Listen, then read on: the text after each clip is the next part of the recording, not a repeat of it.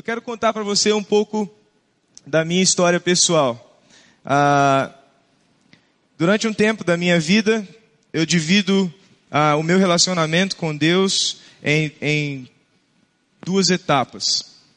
Numa primeira etapa, no início da minha adolescência até o início da minha juventude, meu relacionamento com Deus era muito baseado no que eu fazia. Eu acreditava que se eu me comportasse da maneira adequada, eu era então amigo de Deus, aceito por Deus. E se eu me comportasse da maneira inadequada, então Deus se ausentava da minha vida e não queria mais um relacionamento comigo. Então eu vivi durante a minha adolescência uma angústia constante dentro do meu coração. Um medo constante a respeito do meu relacionamento com Deus. As coisas certas que eu fazia, eu fazia por medo de perder esta sensação de ter Deus perto. E as coisas erradas que eu fazia, eu fazia e elas me causavam uma angústia, não somente pelo pecado, mas me causavam angústia, porque eu pensava que Deus a partir dali então não mais queria andar comigo. Não mais se interessava em estar ao meu lado.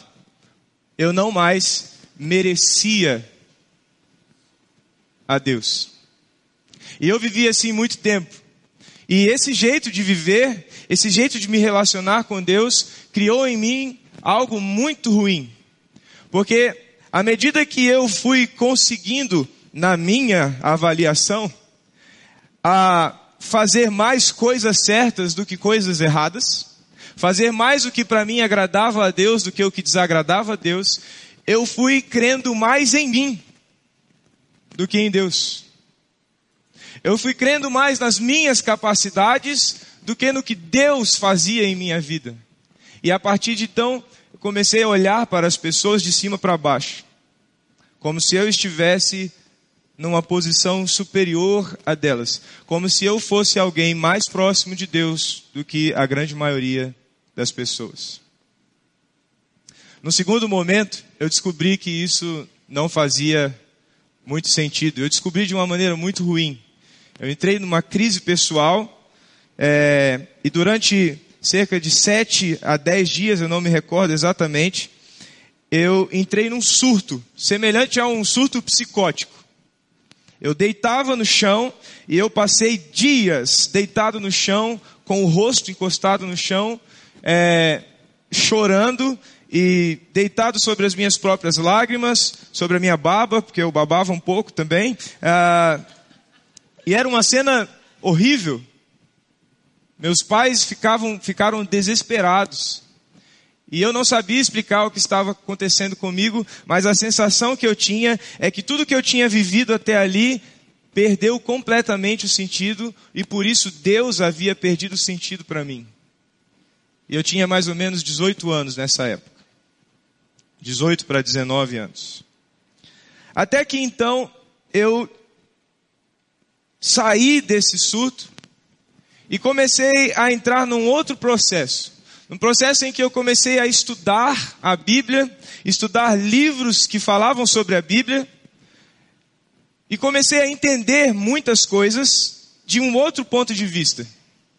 E aquilo foi fazendo bem ao meu coração, porque eu fui descobrindo que não era o que eu fazia que me fazia ser aceito por Deus, mas era o que Jesus fez na cruz do Calvário que me fazia ser aceito por Deus. E não havia mais nada necessário para eu fazer, e não haveria nada que eu pudesse fazer para acrescentar, ou para complementar, ou para substituir o que Jesus fez por mim.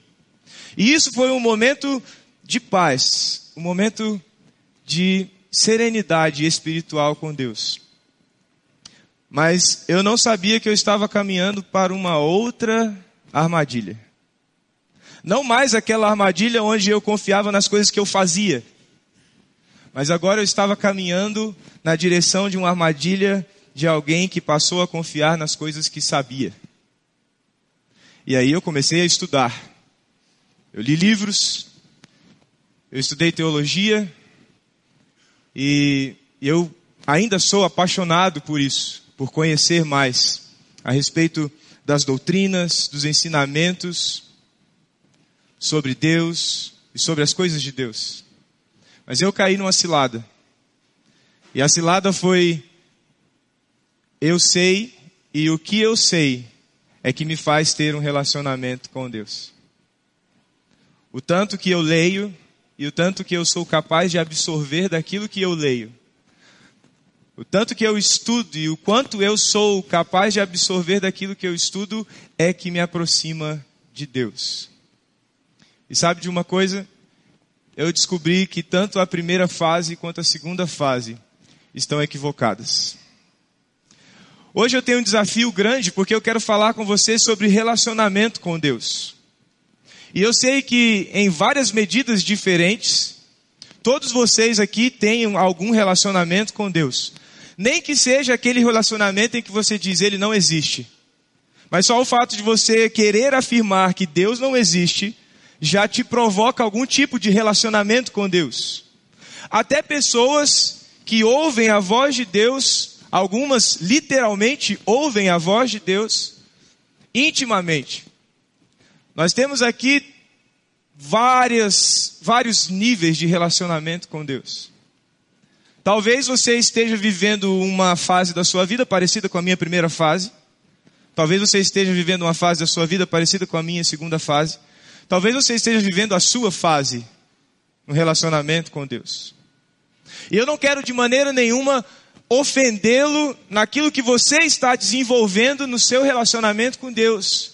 Mas eu quero convidá-lo a pensarmos no que realmente significa aproximar-se de Deus. Será que é o que eu faço? Será que é o que eu sei? Nós estamos nessa série de mensagens chamada Manifesto Jesus, inspirada por este livro aqui, que tem o mesmo título, Manifesto Jesus. Quantos adquiriram esse livro e estão lendo? Deixa eu ver. Aí, muito bom. Eu faço essa pesquisa para vocês sentirem menos falta do pastor Gilberto. Ok? Então, vamos fazendo algumas pesquisas durante a mensagem para vocês lembrarem dele e matarem a saudade. Ok? Uh... Nós estamos sendo inspirados por este livro nessa caminhada, nessa série de mensagens, Manifesto Jesus. E a mensagem de hoje tem uma relação muito próxima com o quinto capítulo. É, talvez você já tenha lido ou vá ler esta semana. E neste, nessa parte do livro, o autor nos traz um problema que tem muito a ver com essa história que eu contei para vocês da minha vida. Esse problema em, de um relacionamento com Jesus, de um relacionamento com Deus, é, onde é criado uma mediação que não deveria existir. Então ele chama isso, num primeiro momento, de problema do racionalismo teológico que nós aqui chamamos, é, eu estou chamando de problemática doutrinária. Não se assuste com esses termos, ok? Eu não vou dar aula de teologia, nem de filosofia, nem de nada que vá fazer você dormir. Pelo menos eu vou tentar fazer com que você não durma, ok?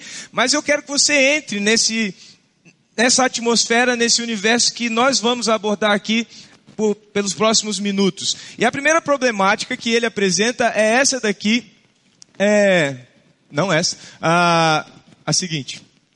É essa daqui, onde você está numa posição e você pensa, através do que eu sou capaz de saber é que eu vou me relacionar com Jesus. A problemática doutrinária ou racionalismo teológico diz assim: os que mais sabem e os que sabem o que é certo é que se aproximam de Deus.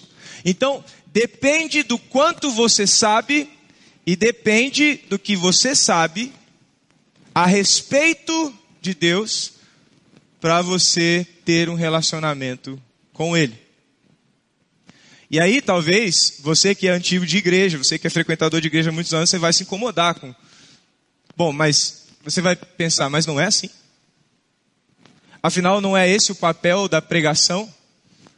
Não é ensinar não é trazer as pessoas em entendimento, para que a partir do entendimento haja relacionamento. Então, eu estou caminhando hoje numa, numa trilha bastante difícil de caminhar, porque nós vamos mexer com a ordem das coisas. Perceba, eu não vou aqui mexer com a necessidade das coisas. Eu não estou dizendo, nem vou dizer em nenhum momento, que não é necessário saber. Mas nós estamos trabalhando aqui com a ordem das coisas. Os carros e os bois. Sabem essa história? Os carros e os bois, o que tem que vir antes e o que tem que vir depois. Então, a primeira questão é que muitos de nós, como eu pensei durante um tempo da minha vida, nós trilhamos uma jornada em que dependemos do saber para então conhecer a Deus. E esse saber, esse saber tem a ver com uma coleção de doutrinas, uma coleção de afirmações, uma coleção de convicções, uma lista de regras que diz se nós estamos habilitados a ter um relacionamento com Deus ou não estamos habilitados a ter um relacionamento com Deus. E então, como evangélicos, nós olhamos para outras denominações e dizemos, eles não têm relacionamento com Deus, nós temos relacionamento com Deus. Como batistas, nós olhamos para outras confissões e nós dizemos, eles não têm relacionamento com Deus, nós temos relacionamento com Deus. Como membros da terceira igreja batista de Brasília, nós olhamos para outras igrejas e dizemos, nós temos relacionamento com Deus, eles não têm relacionamento com Deus, e tudo isso está baseado no que nós sabemos, no que nós retemos. Isso tem muito mais a ver conosco do que com ele. O outro problema é o problema ético, é o problema da ética teológica. É quando nós pensamos assim: os que agem de acordo com o que é esperado estão mais próximos de Deus. Por exemplo, o pastor hipster sobe para pregar e ele tem um lado do cabelo raspado e o outro não. Como pode alguém se aproximar de Deus com um lado raspado e o outro não?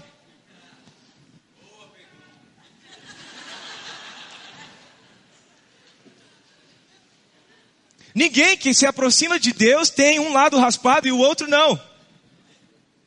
Ninguém que se aproxima de Deus abotou a camisa até o fim. Ninguém que se aproxima de Deus tem uma tatuagem. Eu não tenho ainda. Ah, Ninguém que se aproxima de Deus se comporta assim, age dessa forma, se veste desse jeito, se pinta dessa maneira, se penteia desse jeito. Ninguém que se aproxima de Deus se comporta. Nós pensamos, é necessário primeiro apresentar-se apto para então ter um relacionamento com Deus. Primeiro você tem que apresentar características necessárias para que então Deus possa receber você num relacionamento. Sabe? Esses dois modelos estão equivocados. Não porque o comportamento não seja importante e não porque saber as doutrinas não sejam não seja importante. As duas coisas são importantes. O erro não está na presença disso no nosso relacionamento com Deus. O erro está em colocar isso entre nós e o nosso relacionamento com Jesus. Porque ah, esses dois modelos geram um relacionamento, uma religiosidade a respeito do que é verdade ou o que é Deus. Sim, quando nós pensamos dessa maneira, Deus é coisificado. Deus é um conceito. Deus é alguém que cabe dentro de ideias. Deus é alguém que cabe dentro de propostas de comportamento, de obediência a regras nós reduzimos Deus a algo que nós podemos modelar, como se fosse a massinha que meus filhos gostam de brincar. Então, o que nós estamos propondo aqui como igreja não é conceito nem comportamento, mas é relacionamento. Deus, Jesus, é uma pessoa, não é uma ideia, não é um conceito, não é uma coisa, não é um objeto. Jesus é uma pessoa. E nós simplesmente não podemos conceituar pessoas. Você não pode simplesmente olhar para uma pessoa do seu lado e dizer, ela é isso. Uma pessoa é muito mais do que isso. E Deus é uma pessoa. Deus é a pessoa perfeita. Jesus é o perfeito varão como poderíamos então simplesmente conceituá-los? Ele é isso e ponto final. Qualquer tentativa de conceituá-lo e a partir disso determiná-lo corre um sério risco de cometer erros. Então, qual é a proposta que nós estamos trazendo para você hoje? É essa daqui, é simples. Você não precisa saber antes. Você não precisa se comportar antes. Você precisa ir até Ele antes de qualquer coisa. O teólogo G.K. Chesterton, que, é, que era católico, ele disse assim: Deixe sua religião ser menos uma teoria e mais um caso de amor. Essa é a proposta. É a partir de um relacionamento pessoal, íntimo, transformador com Jesus que se define o que é ético, o que é doutrinário. É a partir de um relacionamento com Ele que o discípulo sabe as coisas que deve saber e se comporta da maneira que deve se comportar. Nenhum seguidor soube o que significava ser discípulo antes de segui-lo. Eu fiz essa pergunta para alguns jovens há uns anos atrás. Eu perguntei para eles: abra sua Bíblia e veja aí qual dos discípulos se converteu antes de seguir a Jesus.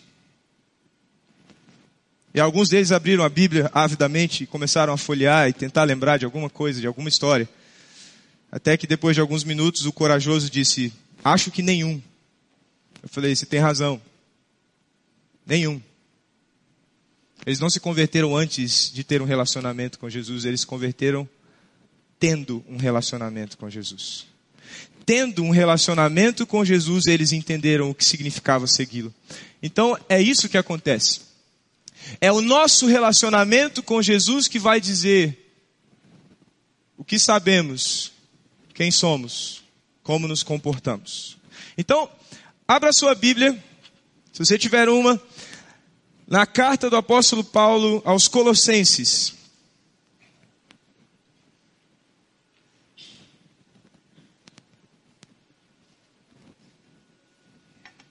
Carta do apóstolo Paulo aos Colossenses, capítulo 1. E deixe sua Bíblia aberta aí, seja num dispositivo eletrônico, ou seja impressa. Deixe ela aberta.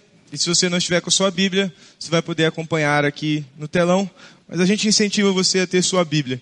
Você aprender a manusear isso e buscar por você mesmo as respostas que você precisa. Ah, é interessante como na leitura desse livro, constantemente nós somos levados a lembrarmos quem, quem é familiarizado com a Bíblia, a lembrarmos do texto do apóstolo Paulo aos, aos Colossenses.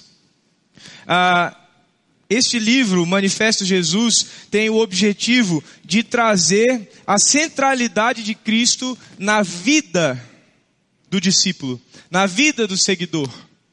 Porque, estranhamente, a igreja muitas vezes se apresenta como uma distração no nosso relacionamento com Jesus. Sabia disso? A gente, sem perceber, às vezes, começa a aceitar, ou a gente começa a simplesmente criar mesmo, a partir de nós, a mecanismos onde a, institu a institucionalização desta comunidade, desta reunião, os ministérios, a, as séries de mensagem, os livros lidos ou qualquer outra estratégia que nós utilizamos, passam a, a tomar uma posição entre nós e Deus, até os pastores. É muito comum você depender do pastor para alguma coisa. Mas deixa eu dizer uma coisa para vocês que vai me dar um alívio enorme. Você não depende de nós. Nós, pastores, precisamos, em um certo sentido, nos tornarmos cada vez mais desnecessários na vida de vocês. Porque a palavra de Deus diz que só há um mediador entre Deus e o homem: Jesus Cristo, o homem. Então, nós temos que apontar você para Jesus. A igreja tem que apontar você para Jesus. A igreja não tem que se colocar entre você e Jesus, a igreja tem que se colocar ao seu lado e dizer: vamos para lá todos nós. O pastor tem que dar o braço para você e dizer: vamos para lá todos nós. Porque não se trata de nós, não se trata desta instituição, deste lugar, dessa organização, trata-se de Jesus Cristo. O que nós estamos fazendo aqui, o que nós estamos pregando aqui, o que nós estamos cantando aqui, ao que nós estamos nos entregando aqui todas as semanas, Jesus Cristo. Nada mais, nada além, nada a quem. E a carta de Colossenses tem esse objetivo. O apóstolo Paulo, ele quer é, colocar Jesus no centro. Se você ler o início do capítulo 1, você vai ver a oração que nas nossas Bíblias impressas vem com um subtítulo A Supremacia de Cristo, uma das declarações mais lindas a respeito de Jesus. E o apóstolo Paulo faz. Depois você pode abrir sua Bíblia e ler. Então, Cristo é o centro de tudo. Nós temos uma música que cantamos aqui, não é? Ela diz: Cristo é o centro de tudo que há, do princípio até o fim, desde a eternidade, tudo é sobre Cristo. Então vamos ler juntos a partir do versículo 24 o que o apóstolo Paulo diz e o que nós vamos desse texto pensar hoje para a nossa vida a respeito de quem Jesus é. Ele diz, o apóstolo Paulo, agora me alegro em meus sofrimentos por vocês e completo no meu corpo o que resta das aflições de Cristo, em favor do seu corpo, que é a igreja dela, me tornei ministro, de acordo com a responsabilidade por Deus a mim atribuída, de apresentar-lhes plenamente a palavra de Deus. O mistério que esteve oculto durante épocas e gerações, mas que agora foi manifestado a seus santos. A eles quis Deus dar a conhecer entre os gentios a gloriosa riqueza deste mistério, deste mistério que é Cristo em vocês a esperança da glória. Nós o proclamamos, advertindo e ensinando cada um com toda a sabedoria, a fim de que apresentemos todo homem perfeito em em Cristo. Para isso eu me esforço, lutando conforme a sua força que atua poderosamente em mim. Quero que vocês saibam Quanto estou lutando por vocês, pelos que estão em Laodiceia e por todos os que ainda não me conhecem pessoalmente, esforço-me para que eles sejam fortalecidos em seus corações, estejam unidos em amor e alcancem toda a riqueza do pleno entendimento. Percebem que não está excluído o entendimento? Não está excluído o comportamento quando ele fala sobre amor, a fim de conhecerem plenamente o mistério de Deus, a saber, qual é o mistério de Deus? Cristo. E ele diz uma afirmação linda. Eu amo essa afirmação do apóstolo Paulo. Ele diz: Nele, em Jesus, estão escondidos todos os tesouros da sabedoria e do conhecimento. Em Jesus. Jesus quando nós estávamos na reunião com os pastores para é, pensarmos esta mensagem, nós fizemos em, em grupo esta mensagem. Um deles disse: Jesus é como se fosse um baú que nós precisamos abrir e abrindo nós descobrimos todos os tesouros que há dentro dele. Jesus esconde dentro de si tudo o que é necessário saber tudo que é necessário conhecer. Então você concorda comigo que não faz sentido tentar saber e conhecer antes de estar com Ele? Porque se é Ele que esconde todo o saber e todo conhecimento, não faz sentido tentar saber sem Ele. O grande teólogo João Calvino dizia que não há interpretação da Bíblia sem o Espírito Santo. Não há como entender o que Deus diz se não for Ele mesmo a iluminar nossa mente e nosso coração para receber o que Ele tem para nós. Então, nós temos, nós vamos pensar desse texto três declarações a respeito de Jesus. E o nosso convite é que você transforme essas declarações na sua declaração. Quem é Jesus para você? Vocês viram que no primeiro slide que apareceu aqui tinha Jesus é e uma lacuna para ser preenchida. E o convite para você é, é esse: você preencher essa lacuna com essas três afirmações a respeito de Jesus que nós retiraremos do texto que o apóstolo Paulo, inspirado pelo Espírito Santo, deixou para nós. E a primeira afirmação a respeito de Jesus é que Jesus é a presença que nos faz confiar.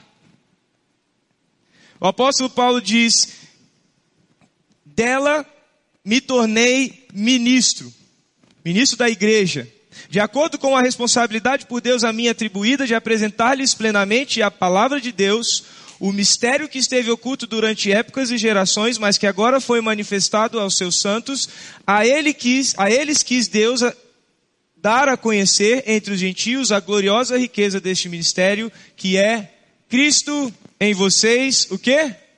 A esperança da glória.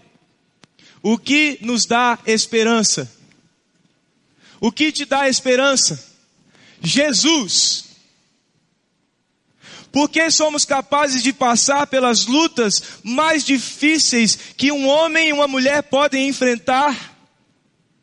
Porque somos capazes de passar pela maior escassez que alguém pode enfrentar e ainda assim termos paz em nosso coração? Porque muitas vezes as pessoas olham para nós, como certa vez sentado, vendo alguém da minha família chorar, a dor de uma grave doença atingi-la, e ela olhar para mim e perguntar: como você consegue ser sereno no meio da tribulação, no meio da dor? E eu disse: eu não olho para a dor, eu não olho para o vento e nem para as ondas. Eu olho para Ele. Porque nele está escondido tudo o que eu preciso. Ele tem tudo o que eu necessito. Em qualquer momento. Em qualquer estágio da vida. Se eu estiver com Ele, eu tenho tudo o que eu preciso. Quem é a nossa esperança? Quem é a nossa confiança? Quem é a nossa boa expectativa? Jesus. Quem é a boa notícia? Jesus. Ele é a presença que nos faz confiar. Ele é a paz que excede ao entendimento. A Bíblia diz que nós temos essa paz, nós que somos discípulos de Jesus. Eu sempre gosto de me ater nesta afirmação, paz que excede o entendimento. Se você parar para pensar, quando nós estamos passando por lutas, quando o nosso casamento não vai bem, quando a nossa casa não está bem, quando nós não estamos bem, às vezes até nem conseguimos explicar muito bem por que não estamos bem. Se nós olharmos para as circunstâncias, nós temos todas as razões lógicas, plausíveis e explicáveis para nos entristecermos, para simplesmente afundarmos e desistirmos. Mas a palavra de Deus diz que Ele nos deu a paz que excede o entendimento, excede a lógica. É a paz que não faz sentido. É aquela paz que você olha ao seu redor e diz: não tenho motivos para ter paz. É aquela paz que as pessoas ao seu redor olham para você e dizem: você não tem motivos para ter paz. E você diz: sim, eu tenho um motivo para ter paz, não importa a circunstância que eu esteja. E o meu motivo não é uma situação o meu motivo é uma pessoa, e essa pessoa é a mesma ontem, hoje e eternamente. Jesus Cristo. Ele é a presença que me traz confiança, mesmo quando tudo diz não confie, não faz sentido confiar. A segunda afirmação sobre Jesus é que Jesus é a força que nos faz crescer. Olha que interessante o que o apóstolo Paulo diz aos crentes de, de Colossos. Ele diz assim: Nós proclamamos, nós o proclamamos a respeito de Jesus, advertindo e ensinando a cada um com toda a sabedoria, a fim de que apresentemos todo homem perfeito em Cristo.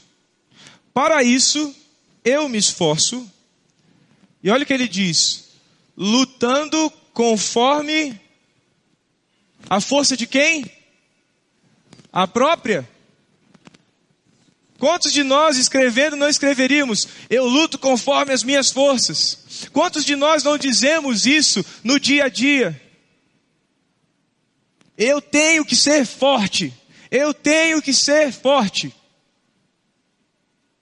O apóstolo Paulo diz: Eu não luto com a minha força. Eu luto com a força dele. Quando nós dizemos eu tenho que ser forte, na verdade deveríamos estar gritando: eu sou fraco. Eu não tenho. Eu não sou. Jesus é. Ele tem. Ele pode. Ele é a força que nos faz crescer. Porque quando nós estamos lutando, se basearmos no, somente na nossa própria força, ruiremos. Mas quando nós nos baseamos na força dele, triunfaremos. Mas não só celebraremos a vitória, mas celebraremos o crescimento. Porque quando nós vencemos na força de Jesus, nós aprendemos quem Ele é. Um amigo meu certa vez disse assim: há uma bênção no meu relacionamento com Deus hoje, que no céu eu não terei a oportunidade de experimentar. Eu falei, uau! Mas eu quero saber, porque para mim no céu vai ter tudo. Nós não teremos falta de nada no céu. Mas ele diz: tem uma experiência com Deus que nós não poderemos ter no céu é a experiência de senti-lo conosco no meio da dor. No céu não haverá doença, no céu não haverá tristeza, mas hoje há.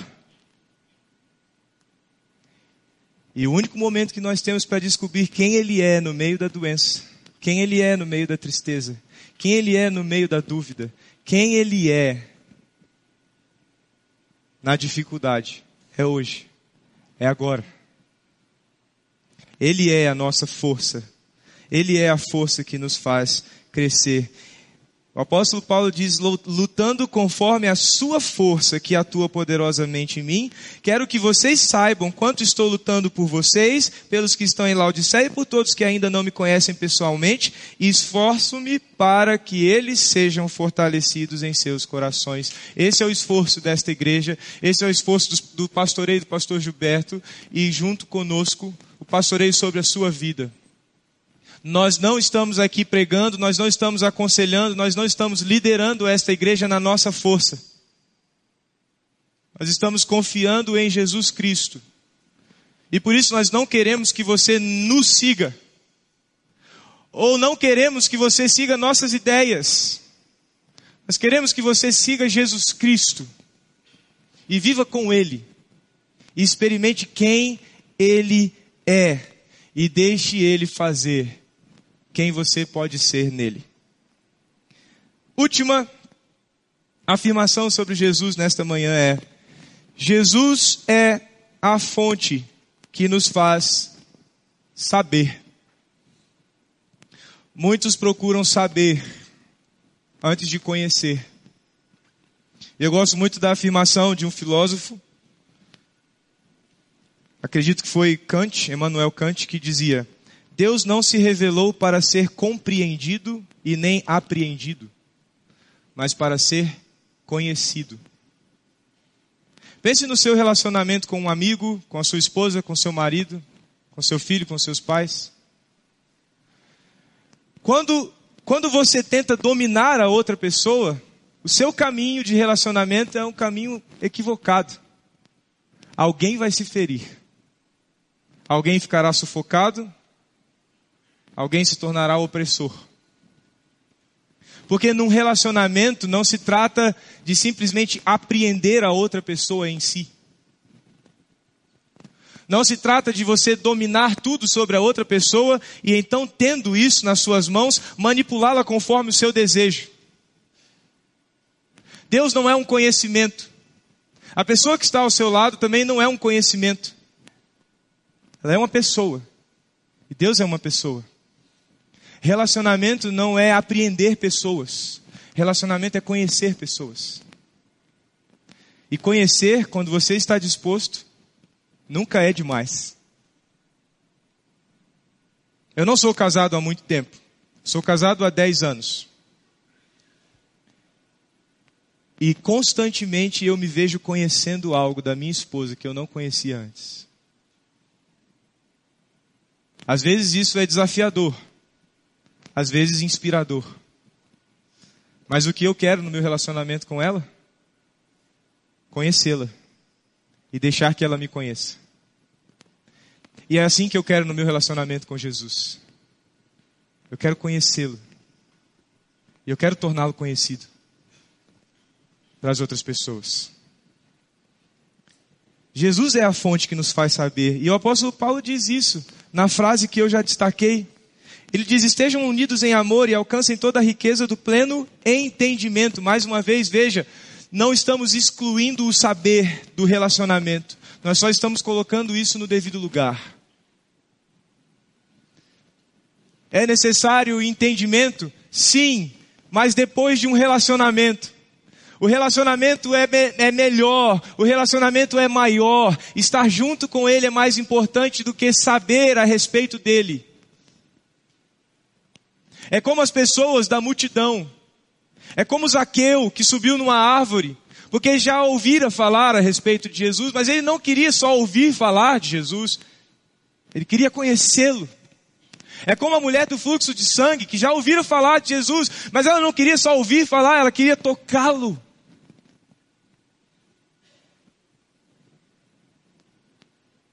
É como o convite que Filipe fez a Natanael, quando Natanael disse: Pode vir alguma coisa boa vir de Nazaré? Pode vir alguma coisa boa de Nazaré. E então Felipe diz a Natanael: venha e veja. Eu não vou ficar falando a respeito dele. Ele está aqui. Vá até ele. Conheça-o. Tenha um relacionamento com ele. Porque o apóstolo Paulo diz: a fim de conhecerem plenamente o mistério de Deus, a saber, Cristo Nele estão escondidos todos os tesouros da sabedoria e do conhecimento. Concluindo, eu quero utilizar uma citação do livro Manifesto Jesus, que nós, construindo esta mensagem juntos, é, achamos ah, muito ah, propícia, adequada, para encerrarmos esta palavra nessa manhã e levarmos você a refletir. O autor diz assim: Jesus não pode ser separado dos seus ensinamentos. Aristóteles disse a seus discípulos: sigam meus ensinamentos. Sócrates, da mesma forma, disse aos seus discípulos: sigam meus ensinamentos. Buda disse a seus discípulos: sigam minhas meditações. Confúcio disse aos seus discípulos: sigam minhas palavras. Maomé disse aos seus discípulos: sigam meus nobres pilares. Jesus disse aos seus discípulos: sigam-me.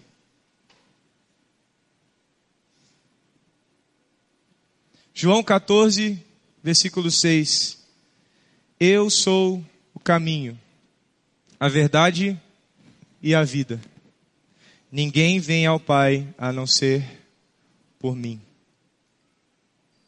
Um relacionamento com Deus não existe através do que eu sei ou do que eu faço. Existe através de quem Jesus é. Então eu preciso de Jesus. Antes de saber qualquer coisa que sou capaz de compreender, eu preciso conhecê-lo. Saber quem ele é. Precisamos conhecer quem Jesus é. Precisamos revelar quem Jesus é. Se você é um cristão, se você já é um discípulo de Jesus, o desafio para você é esse. Não encha as pessoas do que elas têm que fazer ou do que elas têm que saber. Convide-as.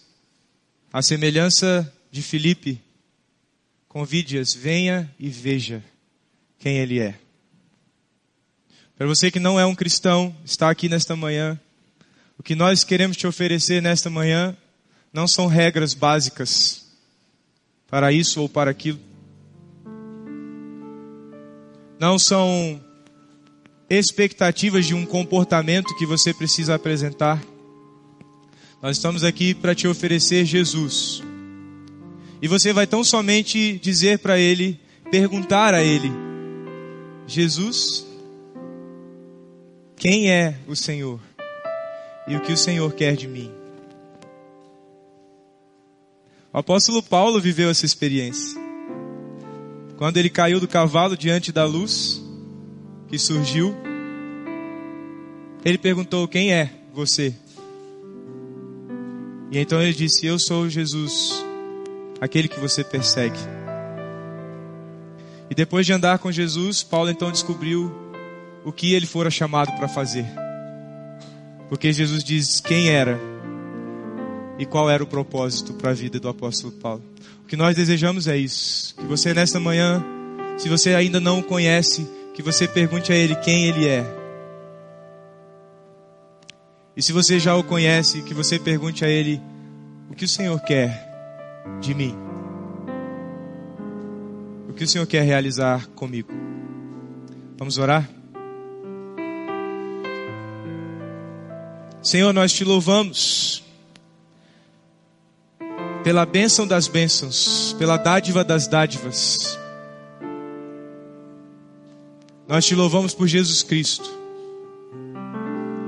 Nós te louvamos porque o temos e Ele nos tem. Nós te louvamos porque antes de qualquer desejo habitar em nosso coração, nós desejamos o nosso Salvador. Nós desejamos andar com Ele. Nós desejamos conhecê-lo. Nós desejamos ser plenamente preenchidos com Sua presença, com Seu Espírito em nós. E então, a partir desse Espírito, o que desejamos é conhecê-lo ainda mais e então manifestá-lo em nossas vidas. Seja através do que o Senhor nos possibilitará conhecer, seja através do que o Senhor nos possibilitará fazer, nós queremos saber quem é Jesus e operar neste mundo em nome de Jesus para a manifestação de quem Ele é na terra. E nessa manhã, se você está aqui e você ainda não tomou uma decisão a respeito de Jesus, e você nesta manhã quer se voltar para Ele dizendo: Eu quero conhecer quem o Senhor é, e conhecendo quem o Senhor é, eu quero saber o que o Senhor tem para mim através de mim. Você deseja fazer isso? Basta você fazer um simples gesto erguendo uma de suas mãos. Eu quero orar especificamente pela sua vida. Você quer fazer esta pergunta, este convite para Jesus? Amém. Deus te abençoe. A mais alguém? Levante sua mão para que eu possa ver e orar especificamente por você. Há mais alguém que deseja levantar sua mão? Se você, como um cristão, nesta manhã diz: Senhor, chega de colocar as coisas antes de ti, chega de colocar o meu saber e o meu fazer antes de te conhecer. Eu quero agora buscar o Senhor antes de qualquer coisa. Andar contigo antes de qualquer coisa. E tornar a minha vida, os meus atos, consequência de um relacionamento contigo. Você quer reafirmar esse compromisso? Também erga uma de suas mãos. Eu quero orar pela sua vida. Amém. Deus te abençoe, Deus te abençoe. Senhor, essas mãos levantadas estão dizendo a Ti Tu és o centro, tu és a razão, tu és o motivo, tu és o suprimento, a provisão, tu és a paz, tu és a alegria, tu és a esperança, tu és a confiança, tu és o saber, tu és a força. Todo o tesouro do conhecimento e da sabedoria estão escondidos em ti. E nessa manhã, com essas mãos erguidas, Senhor, eles estão dizendo: Nós queremos o Senhor. Antes de qualquer desejo, desejamos o Senhor. Pai, que esta caminhada se aprofunde e se intensifique cada dia mais. Que a cada dia mais eles sejam mais íntimos do Senhor, mais conhecedores de quem é Jesus. E que isso os torne manifestação de quem o Senhor é no mundo. Em nome de Jesus. Amém.